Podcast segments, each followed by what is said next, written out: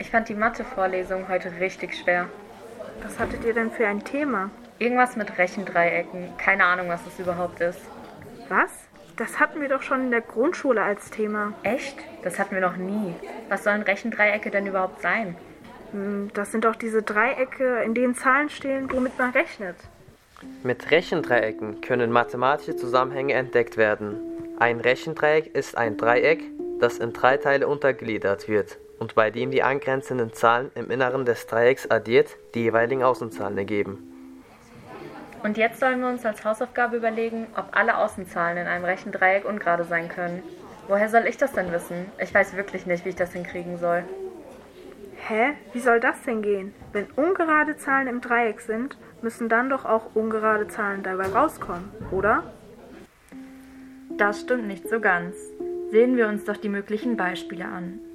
Beispiel 1. Entweder haben wir nur drei ungerade Zahlen innerhalb des Dreiecks oder nur gerade Zahlen. In beiden Fällen müssen die Außenzahlen gerade sein. Warum ist das so? Wie wir wissen, ergibt die Summe aus zwei ungeraden Zahlen eine gerade Zahl. Ein Beispiel wäre hier 3 plus 3 ergeben 6.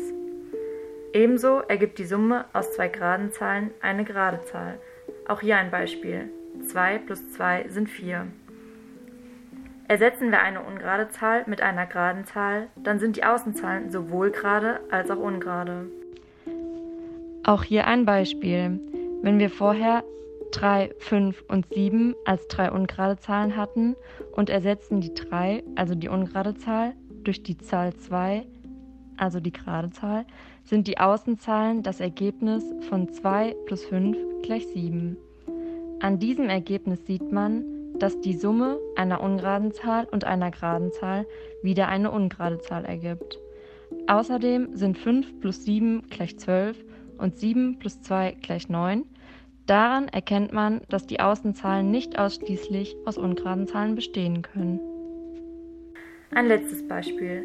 Wenn wir den umgekehrten Fall haben, zwei gerade Zahlen und nur eine ungerade Zahl im Rechendreieck, dann sind die Ergebnisse aus den Zahlen 2, 6 und 7, 2 plus 6 gleich 8, 2 plus 7 gleich 9 und 6 plus 7 gleich 13.